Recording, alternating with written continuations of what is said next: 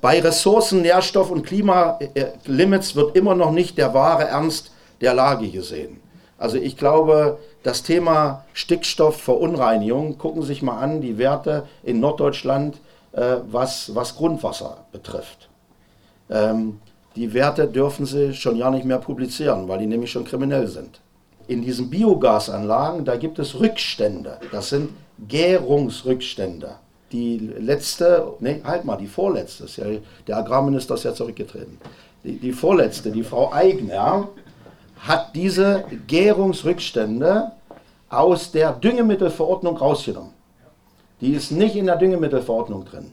Nun können Sie sich vorstellen, die Temperatur, also diese äh, Vergasungs- oder Verbrennungstemperatur ist relativ niedrig, 60, 70 Grad. Da werden natürlich keine Krankheitserreger abgetötet.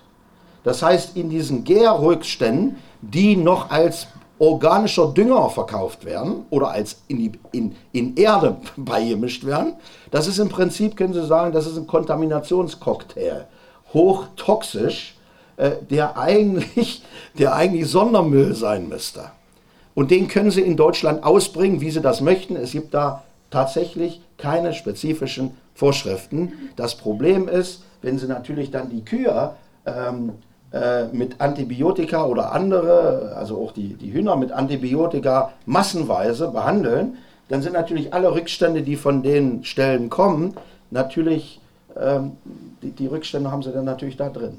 Also ich will nur sagen, das sind alles Sachen, äh, wo man plötzlich den Eindruck hat, es will ja keiner Bodenproben nehmen, weil, weil wo sie bohren, da finden sie auch was. Und wo sie nicht bohren, da kann man ruhig weiter schlafen. Oder zumindest solange man es nicht weiß.